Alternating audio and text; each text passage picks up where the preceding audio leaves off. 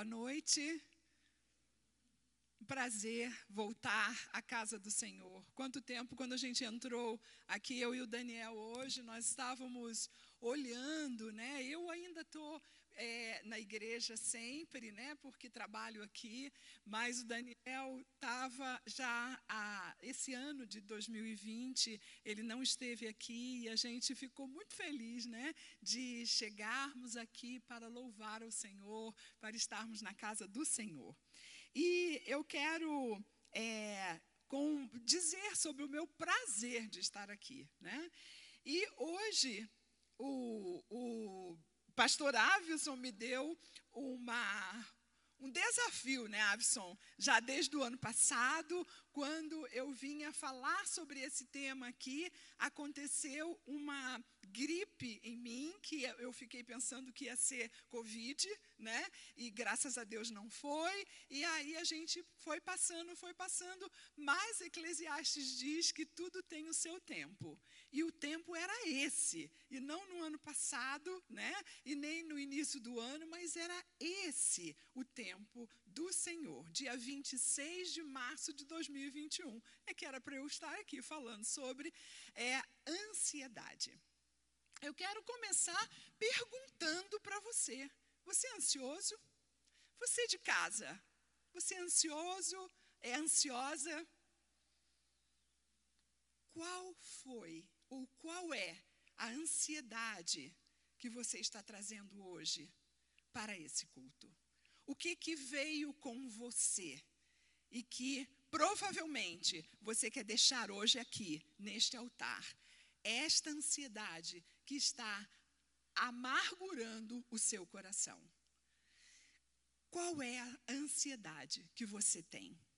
E eu quero é, dizer para vocês que muitas vezes nós estamos travados, nós estamos amarrados, nós estamos impedidos de ver com clareza aquilo que está à nossa frente, porque a ansiedade, ela toma conta do nosso coração, da nossa mente, da, do nosso agir e nos prende a lugares que a gente não queria estar.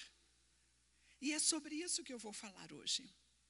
Ansiedade é o mal do século, né? É o mal do século. E ela atinge não só a diferentes faixas etárias, como posição social. Ah, o pobre é que é ansioso porque não tem dinheiro. Não.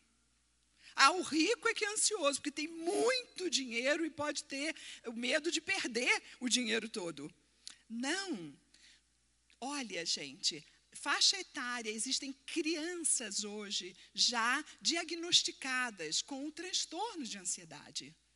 Crianças, adolescentes, jovens, adultos não tem mais, não é faixa etária e nem é também nem sexo, nada. Homens, mulheres.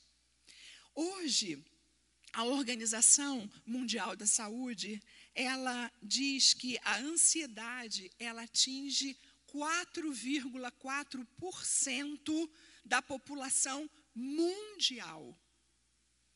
A população mundial hoje é de 7 bilhões e 800 milhões de pessoas. E isto significa 260 milhões de pessoas ansiosas. E isto significa que ao seu lado aí, em casa aí, sentado nessa poltrona, você tem um ansioso do seu lado. Você pode me dizer assim, mas Enilda, nós temos é, uma faixa diferente de ansiedade. Você está ansiosa por estar aqui com essa responsabilidade? Claro que sim. Mas qual é o nível de ansiedade? É, a ansiedade vai de um nível leve até um nível severo. Qual é a ansiedade que você tem é, ficado cara a cara com ela? O Brasil está no ranking, no, no, no topo do ranking de países com o maior índice de ansiedade. Não sei se vocês sabiam disso. Hoje nós temos 211 é, milhões de brasileiros. E desses, 9,3% da população tem transtorno de ansiedade diagnosticado. Nós temos 18 milhões de pessoas ansiosas. E quando a gente começa a ler, a gente é, pode perceber que as reportagens falam é, sobre o aumento da ansiedade neste período de pandemia. Nós aumentamos esses índices e nós vimos isso acontecer. Psicólogos, pastores, pessoas, de um modo geral, os médicos que atendem, viu isto crescer muito. E nós estamos ansiosos por várias causas. Ansiedade, ela tem várias causas. Você pode ter ansiedade por traumas, você pode receber uma carga genética, você pode ter tido, sei lá, alguma coisa, um estresse e que te leva à ansiedade. E, gente, hoje eu não quero falar sobre essa ansiedade essa que vocês talvez esperassem que a gente falasse sobre, olha, os efeitos disso no nosso corpo. Olha, eu estou suando. Ai, quando eu fico, eu tenho dor de cabeça. Ou eu tenho. Não, não, eu não vou falar sobre causas, sobre efeitos, sobre os ansiolíticos que estão aí à disposição de tantas pessoas. Eu não quero falar sobre isso. O meu a minha reflexão hoje com vocês é sobre a ansiedade, mas num prisma espiritual. Para eu falar sobre a ansiedade espiritual, eu preciso pegar o manual que é o nosso manual de vida, que fala sobre essa ansiedade. E o manual está aqui na minha mão. É a Bíblia. Para nós falarmos dessa ansiedade, nós precisamos falar não dos livros médicos, dos livros dos psicólogos. Nós vamos falar de um livro que nos dá a direção para o que fazer com a sua vida, o que fazer com esta ansiedade, mas à luz espiritual. É, tem um, um, um, versículo que eu chamaria assim, um versículo clássico da Bíblia. Paulo fala ao povo de Filipos, aos Filipenses 4, 6 e 7. E eu quero passar por dentro desse versículo com vocês. Olha como Paulo fala, Filipenses 4, de 6 a 7. E ele diz assim: Não andeis ansiosos com coisa alguma. Só Paulo. Como? Com coisa alguma? Não. Mas esse é o versículo. E eu quero ler para vocês. Não andeis ansiosos com coisa alguma. Em tudo, porém, sejam conhecidos diante de Deus as vossas petições, as vossas, é, é, os vossos desejos. Sabe como? Pela oração e pela súplica, com ações de graças. E o versículo 7 diz assim: E a paz de Deus, que excede todo entendimento, guardará o vosso coração e a vossa mente em Cristo Jesus. Algumas versões usam palavras diferentes do não andeis ansiosos com coisa alguma. E eu quero, e eu peguei né, essas versões para dizer para vocês assim: olha o que, que as, algumas versões falam. Não estejais inquietos por coisa alguma. Não se aflijam com nada. Não fiquem preocupados com coisa alguma. Em tudo, porém, sejam conhecidas diante de Deus as vossas petições. Você tem que fazer os seus pedidos diante de um juiz, que é o Deus Todo-Poderoso. E você vai estar fazendo esses pedidos pela oração, pela súplica. A súplica, gente, é um pedido insistente que não sai, é quase que um desespero diante do Senhor. Quantas vezes nós estamos assim? E ele diz: pela oração e pela súplica, com ações de graça. Gratidão a Deus é o que muitas vezes nós não temos no nosso coração e ficamos ansiosos por tudo aquilo que a gente não consegue trazer, porque a ansiedade está no futuro, o futuro que eu quero pegar para trazer para cá. É diferente da depressão, que muitas vezes está no passado e eu quero ficar lá nele. A ansiedade é fazer aquilo que ainda não está acontecendo na minha vida. E no versículo 7 ele fala, né? E a paz de Deus. Que paz! A paz que o mundo não conhece. A paz que tira de dentro de mim uma briga, um conflito entre a minha mente, o meu coração e a, as minhas atitudes. E a paz de Deus, que excede todo entendimento, guardará o vosso coração e a vossa mente. O que está lá no meu coração? O que, que é isso? Nós somos espírito, vivemos dentro de um corpo e temos uma alma. E é na alma que está abrigado a nossa mente, a nossa, o nosso coração, as nossas emoções, as nossas atitudes. Estão dentro da alma. E a briga é essa. Mas Deus diz que a paz que excede todo o entendimento guardará o seu coração e a sua alma, a sua mente em Cristo Jesus. Mas a gente não fica por aqui.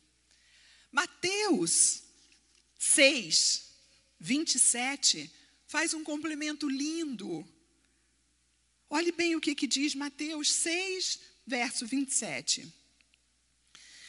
Qual de vocês, por ansioso que esteja, pode acrescentar um côvado ao curso da sua vida?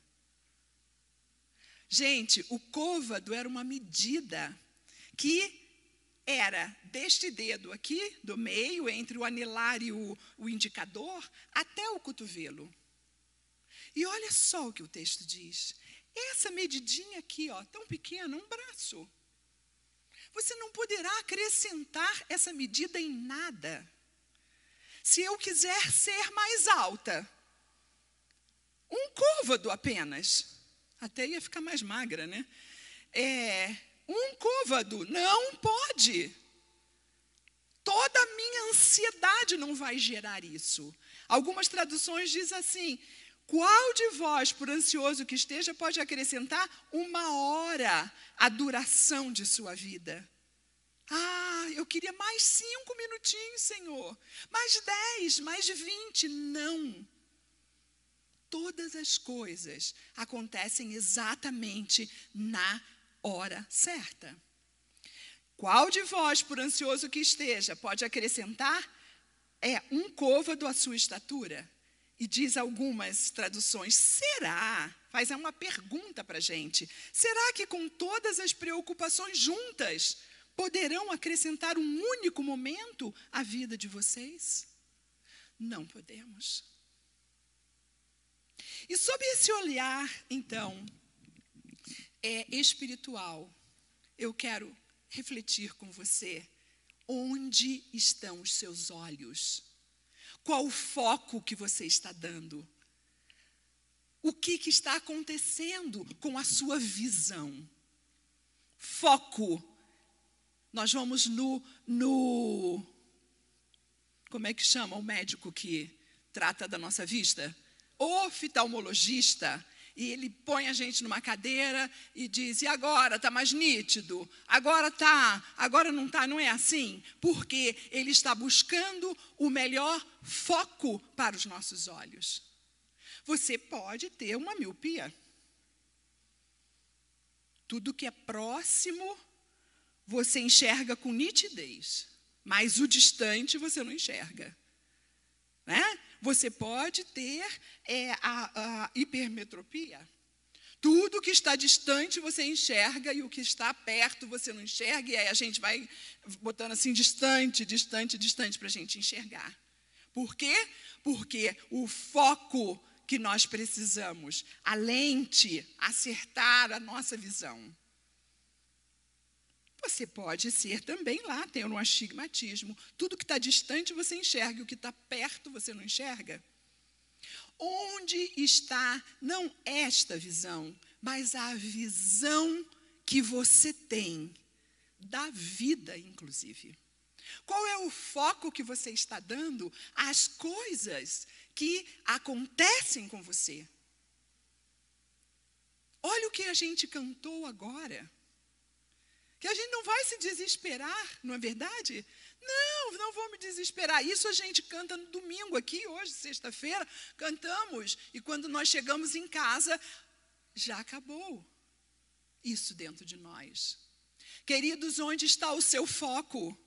E eu quero falar sobre três focos para vocês. Um, onde o meu foco vai estar na situação em que eu estou vivendo. Eu quero um controle da situação. E eu quero que, a, que endireitar aquela situação. Eu não creio em outra coisa, porque eu não estou enxergando outra coisa. E eu quero contar para vocês uma experiência bem interessante. É, quando eu estava no mundo corporativo, eu é, fui fazer, fazia entrevistas. E eu me lembro que eu fiz uma entrevista com um rapaz. E o currículo vem para a gente antecipadamente, vocês sabem disso. E eu fui olhando o currículo dele e ele estava é, com um gap bem grande no currículo dele. E eu disse: Nossa, desempregado esse rapaz está, então deve estar há um ano. Que, que ele deve estar fazendo né, nesse tempo? Vamos conversar sobre isso. Ah, é casado? Ah, é casado. E então, o negócio deve estar né, pegando para ele. que mais? E eu fui olhando. E eu me lembro que eu saí da minha sala, cheguei e disse: Oi, tudo bom? Vamos entrar, vamos sentar. Ele disse: Tudo bom. Não disse não, estendeu a mão para mim. Sentou na minha cadeira e eu disse: Pois é, eu estou aqui com o seu currículo, nós temos uma vaga assim, assim, e hoje nós vamos conversar com você sobre a sua experiência profissional. Quero que você me conte um pouco daquilo que você já fez, daquilo que você está fazendo. Eu vi aqui que é, vamos começar pelo trabalho, né? Eu vi que a sua última experiência foi no ano tal. E aquele rapaz olhava para mim.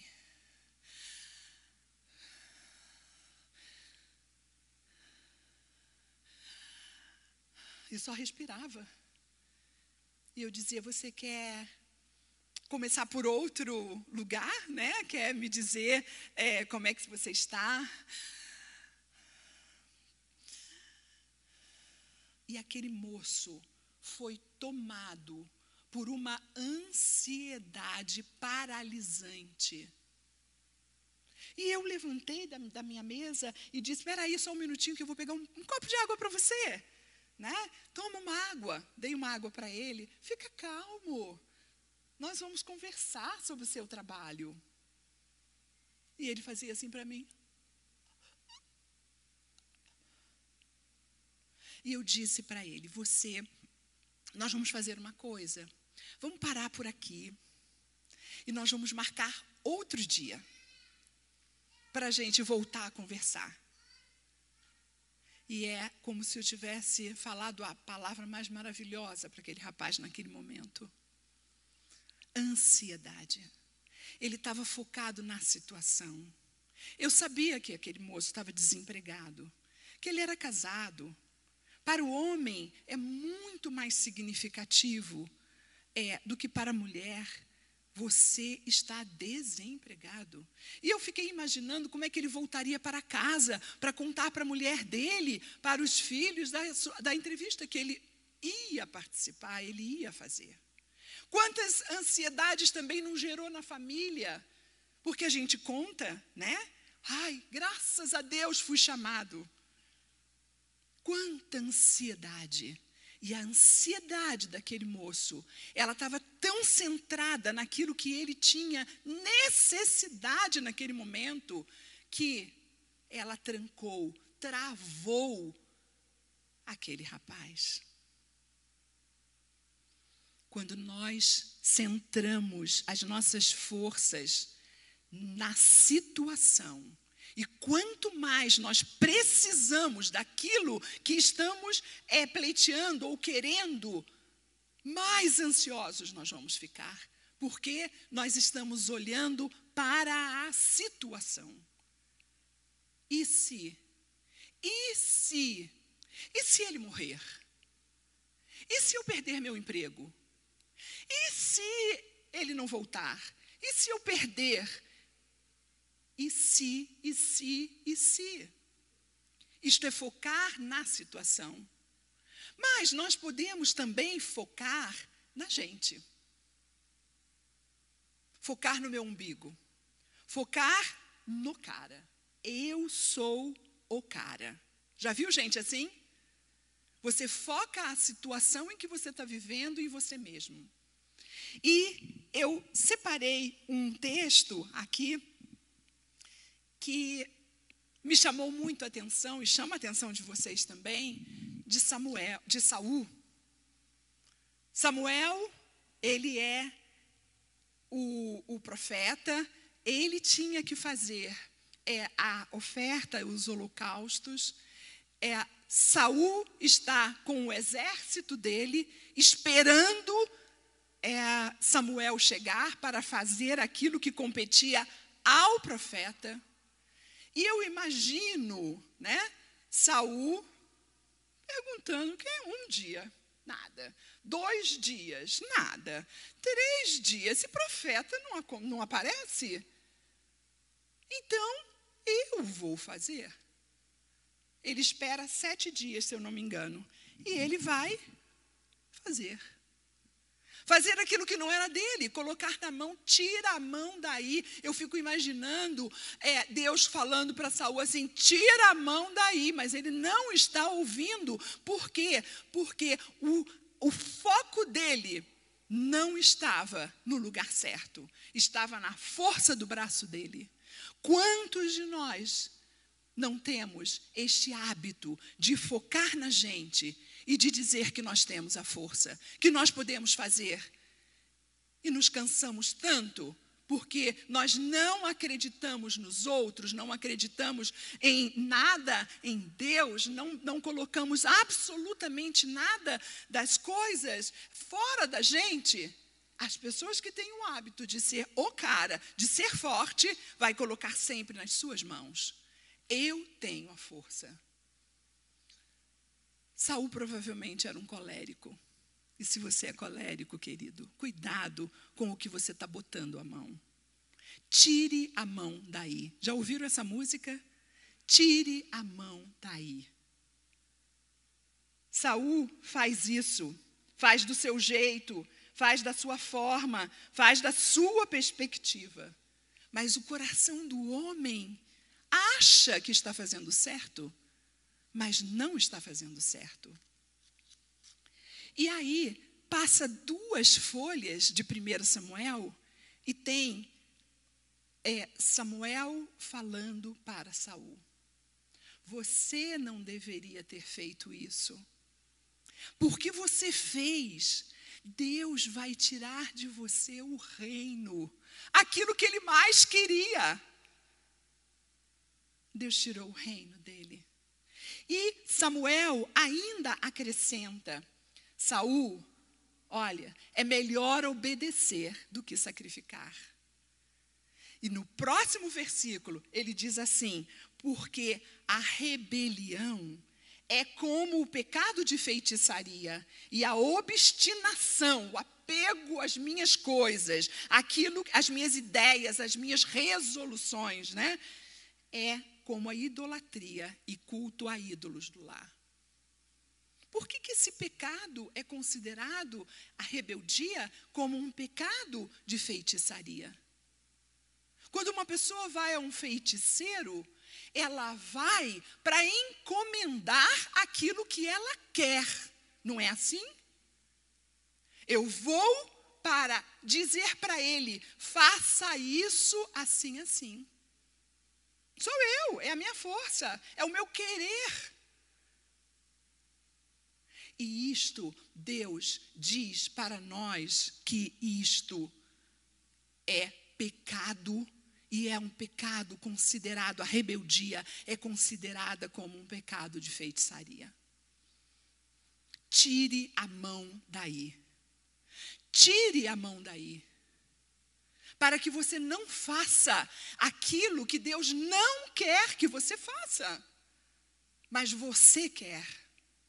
Tire a mão daí. Mas nós temos uma um, um, um terceiro foco.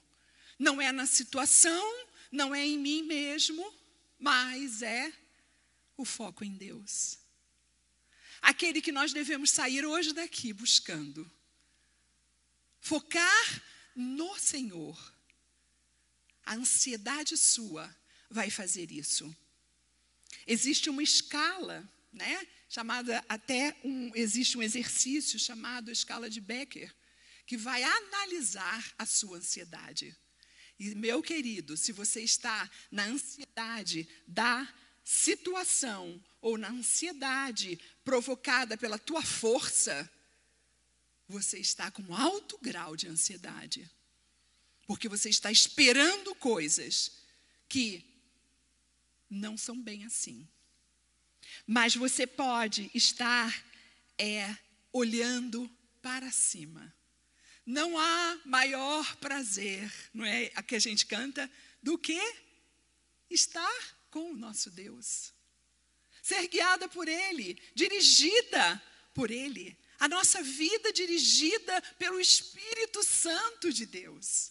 Não há maior prazer do que esse. E aí a gente lembra de quem, né? você olhando para o alto e não para a situação e nem para o seu umbigo, mas você olhando para o alto. E a gente olha, sabe quem? Atos 6, 7, 55 e 56. Vou até abrir a minha Bíblia aqui para a gente ler. Atos 7, 55 e 56. Olha que coisa maravilhosa, que ensino lindo, que diz assim, ó. Eis, isso é a, a morte de Estevão. Estevão está sendo apedrejado.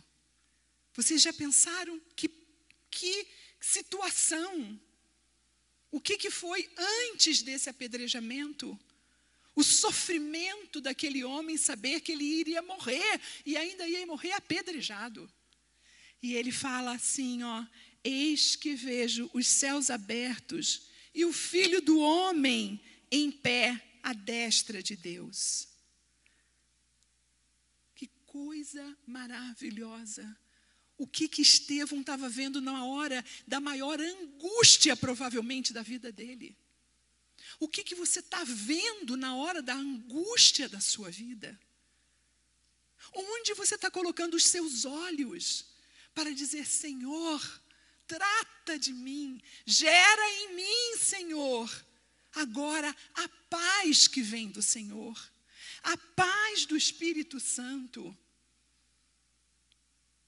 Gera em mim, Senhor. Estevão está falando né, o que ele está vendo. Gente, Estevão, cheio do Espírito Santo, fitou os olhos no céu e viu a glória de Deus. É a glória de Deus que nós temos que ver na hora da angústia, na hora da ansiedade, na hora em que você não tem o controle suficiente para aquela situação, na hora da morte, na hora da doença, na hora do seu filho ter um problema, onde você está fitando os seus olhos. Não, mas eu sou assim, eu sou angustiada, eu sou ansiosa. Porque você está colocando os seus olhos no lugar errado. Aquietai-vos e sabei que eu sou Deus. Simples assim. Guarde isso dentro de você.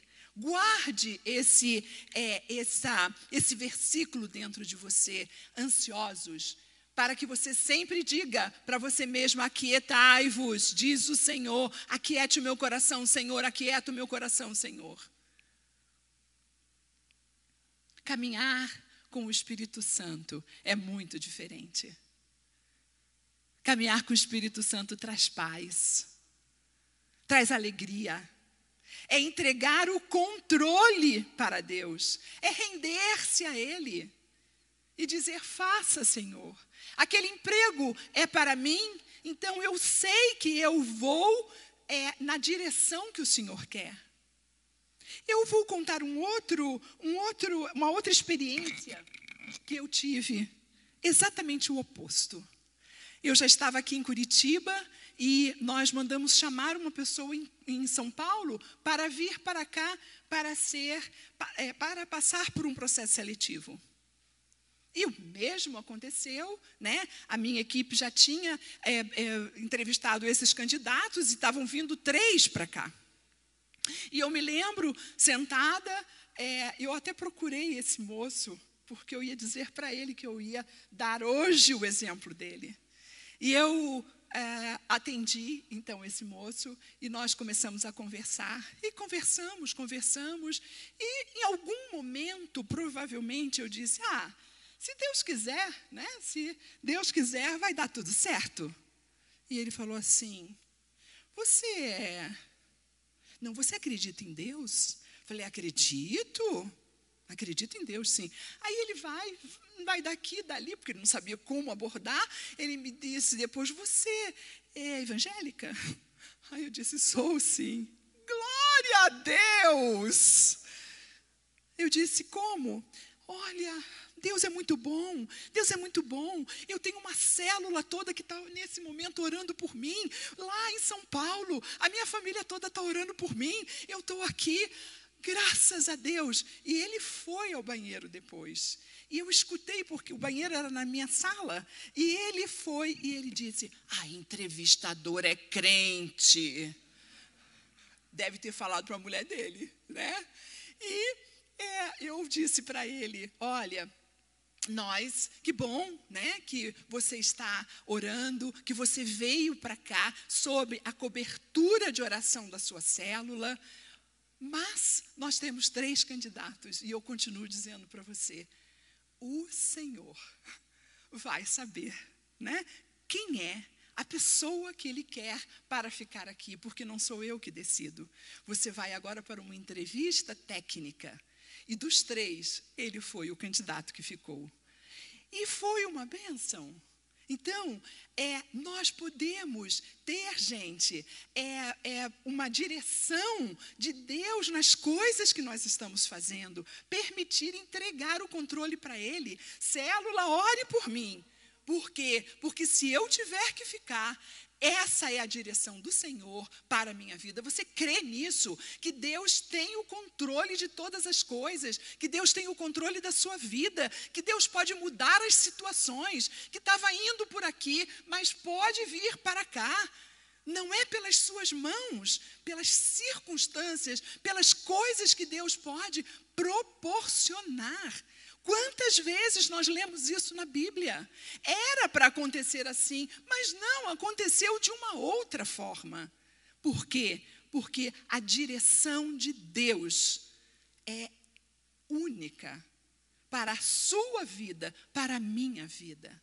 As coisas que estão por vir, eu não posso trazer para cá e mudar dar uma nova direção. Eu posso até fazer escolhas e fazer escolhas erradas.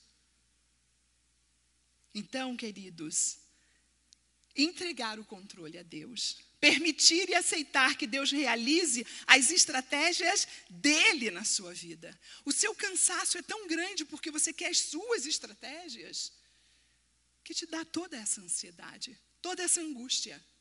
Deixa que Deus é, faça as estratégias dele na sua vida. As estratégias dele é muito diferente. Vocês lembram quando Davi pede a Deus, pergunta para Deus: Senhor, devo ir nessa batalha com os filisteus? E o Senhor responde para ele que deve ir. Aquela era uma estratégia. Mas os filisteus vêm e atacam de novo. E o que, que ele faz? É, vou usar aquela estratégia anterior? Não! Ele vai de novo ao Senhor e pede a Deus orientação. Senhor, eu tenho que ir. É, é, é, é da sua vontade. Sabe o que, Deus diz para ele? Não foi assim, sim, e mais nada. Diz assim: olha, pega o teu exército, fica por trás dos filisteus. Tem umas amoreiras. Você vai ficar assim, ó, circundando, não sei se é essa palavra, as amoreiras. Quando você escutar um estrondo, você vai atacar. Deus dá sinais para a gente, mas nós não queremos ter paciência com nada. Nós queremos que seja feito no nosso tempo. E ele diz: vai para lá, para trás das amoreiras e espera, espera, porque eu vou fazer um estrondo tão grande que os Deus vão pensar que isso tudo é o seu exército. Espera. Espera, porque Deus tem essas estratégias, diferente das estratégias que teve ontem para a sua vida mesmo aceitar e aguardar o tempo de Deus. É outro segredo. Você tem tempo. Quantas pessoas eu tenho atendido e me dizem: Ah, Zenilda, chega, já, já orei demais. Deus não quer nada comigo, Deus me esqueceu. É uma mentira de Satanás isso para a sua vida. Deus não nos esquece. Nós somos filhos e somos filhos queridos do Senhor. Olha a cegueira que Ele quer colocar na nossa mente. Ele não me atende, Ele não fala comigo. E outras pessoas dizem: Ah, eu já orei. Um dia desse eu escutei isso. Eu orei tanto para minha mãe não morrer e Deus levou minha mãe. Com raiva de Deus. Quantas vezes você é, criou intimidade com Deus? Nenhuma. E naquele dia você vai lá e diz: escuta, Deus, olha, eu quero assim, tá? Deus não tem compromisso com os nossos desejos. Tempo de Deus. E a última coisa, alimentar-se espiritualmente de três coisas. Quando nós focamos em Deus, nós nos alimentamos da oração. Nós nos alimentamos da palavra e nós nos alimentamos do louvor, para que a nossa mente fique centrada onde tem que estar no nosso Deus. Você tem orado? Você tem é, se colocado diante de Deus? Ou você vai esperar chegar o dia do problema para você conversar com Deus? E aí você não conhece nem a voz dele? Quanto você tem investido em colocar na sua mente as coisas que vão te dar um relacionamento com Deus muito melhor? O que você tem colocado na sua mente? O que você tem colocado na sua mente? Faça essa pergunta para você. O que tem gerado na sua mente é o que está relacionado ao seu comportamento. A gente é, sabe que Mateus 12, 34 diz: a boca fala do que o coração está cheio. E as minhas atitudes e os meus comportamentos falam daquilo que a minha alma está cheia. A minha alma é a minha mente, o meu coração, os meus desejos, as minhas emoções, o que, que você tem gerado dentro de você, para que você tenha este alto grau de ansiedade. Se você está gerando louvor, adoração, jejum, oração, palavra do Senhor. O Salmo primeiro diz que, olha só, bem-aventurado é o homem, feliz é o homem que faz, sabe o quê?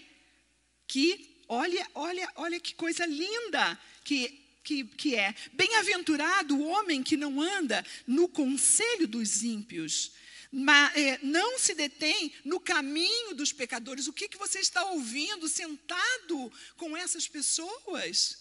O que, que você está vendo na sua televisão que está te enchendo?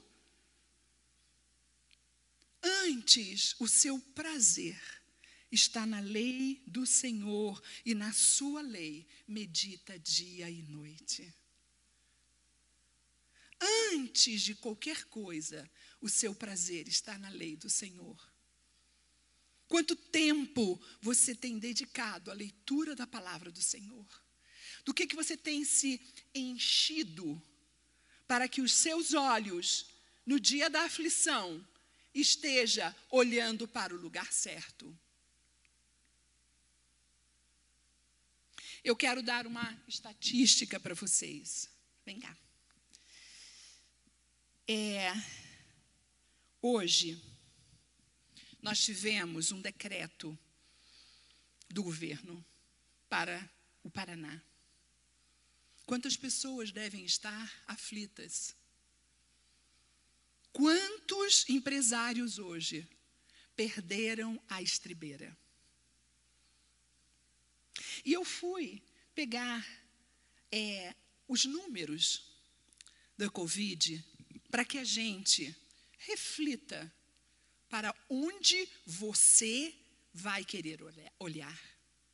Eu disse para vocês no início que nós temos 211,8 milhões de habitantes no Brasil.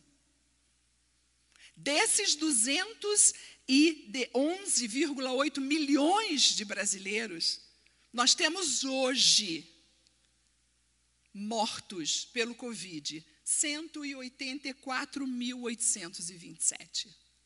Mas nós temos hoje um milhão, eh, desculpa, 6 milhões 177 mil pessoas recuperadas do Covid.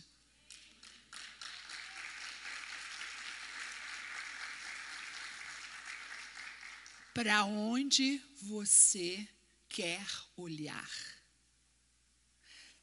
Para 184 mil que já morreram, ou para 6 milhões 177 mil pessoas que recuperaram. Eu já fiz a minha escolha. Eu quero olhar para os 6 milhões. O meu foco está aí, porque eu tenho a certeza que Deus não escreveu no Salmo 139, por acaso, dizendo, Davi, quando escreve, dizendo que os meus dias estão contados. E eu posso morrer amanhã de Covid, mas eu vou estar bem felizinha. Acabei a carreira e guardei a fé. Então, queridos, Onde, para onde você quer olhar hoje? Você quer olhar para mortos ou você quer olhar para vivos? A escolha é sua. Você quer gerar ansiedade porque as pessoas estão morrendo ou você quer gerar alegria do Senhor porque as pessoas estão se recuperando? A decisão é nossa.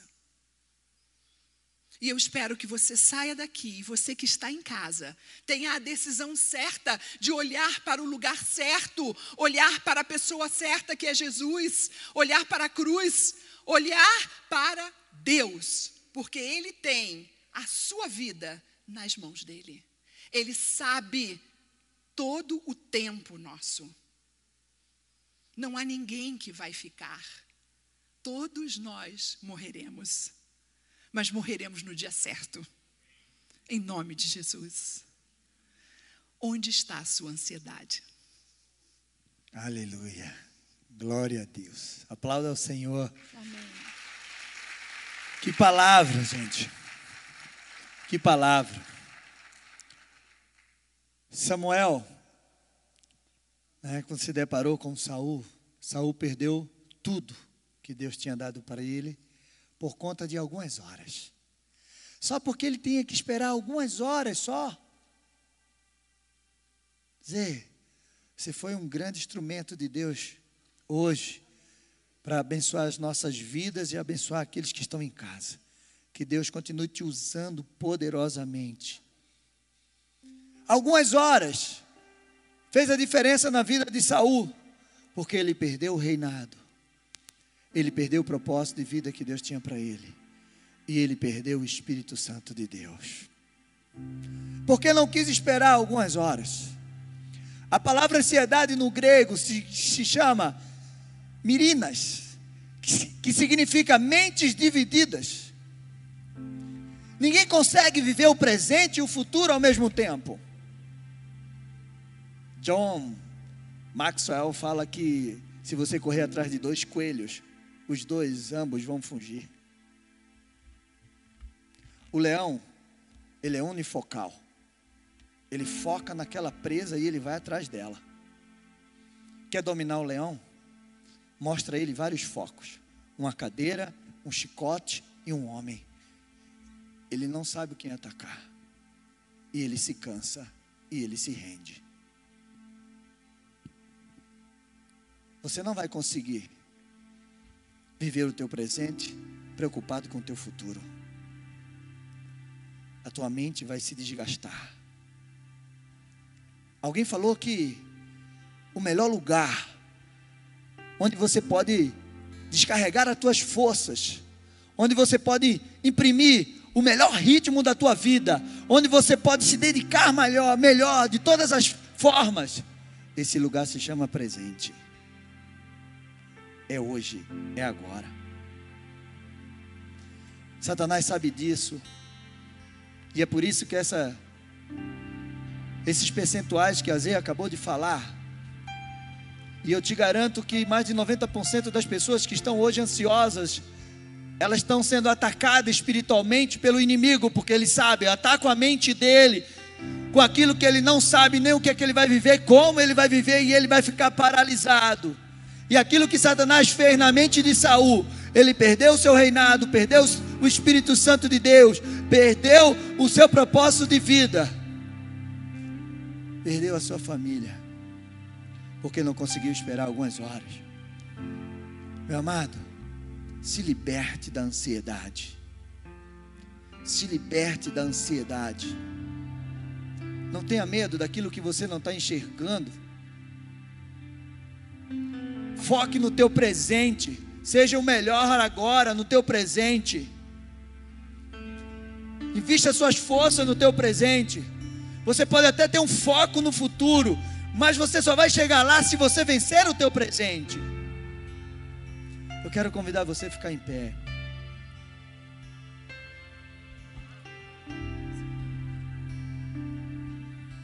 Feche os teus olhos. Você vai orar. Senhor, em nome de Jesus, Pai, nós estamos aqui diante do Senhor com o nosso coração ansiosos, alguns levemente ansiosos, mas alguns, Senhor, podem estar travados, travados na sua ansiedade. Pai, em nome de Jesus, eu quero te pedir, aqueles que nos ouvem, aqueles que estão hoje nos ouvindo, e aqueles que vão ouvir essa palavra algum outro dia, mas que vai precisar daquele tempo, naquele tempo desta palavra. Senhor, em nome de Jesus, toma essas mentes, Senhor, nas tuas mãos.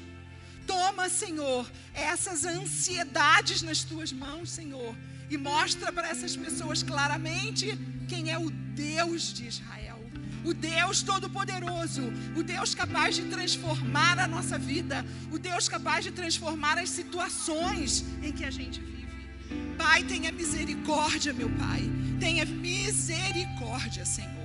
Traga renovo a essas mentes, traga renovo e coloca, Senhor, gera, Senhor, nessas mentes a paz que vem do Senhor, que o mundo não pode imaginar o que é isso mas há uma paz do Espírito Santo, fruto do Espírito em nós, Pai. Coloca esta paz, gera essa paz, Senhor, e que as pessoas coloquem no teu altar, Jesus, tudo aquilo que elas têm por fazer. Que elas não façam com as mãos delas, Senhor. Que elas não atropelem as coisas que o Senhor está ainda trabalhando no coração de cada um para dar aquilo que o Senhor quer. Pai, em nome de Jesus, que a gente não perca as bênçãos, porque Satanás está mandando eu colocar a mão. Pai, em nome de Jesus, tira a mão da gente, Pai, das coisas que não são para a gente fazer. Eu quero te pedir isso em nome de Jesus. Em nome de Jesus. Amém.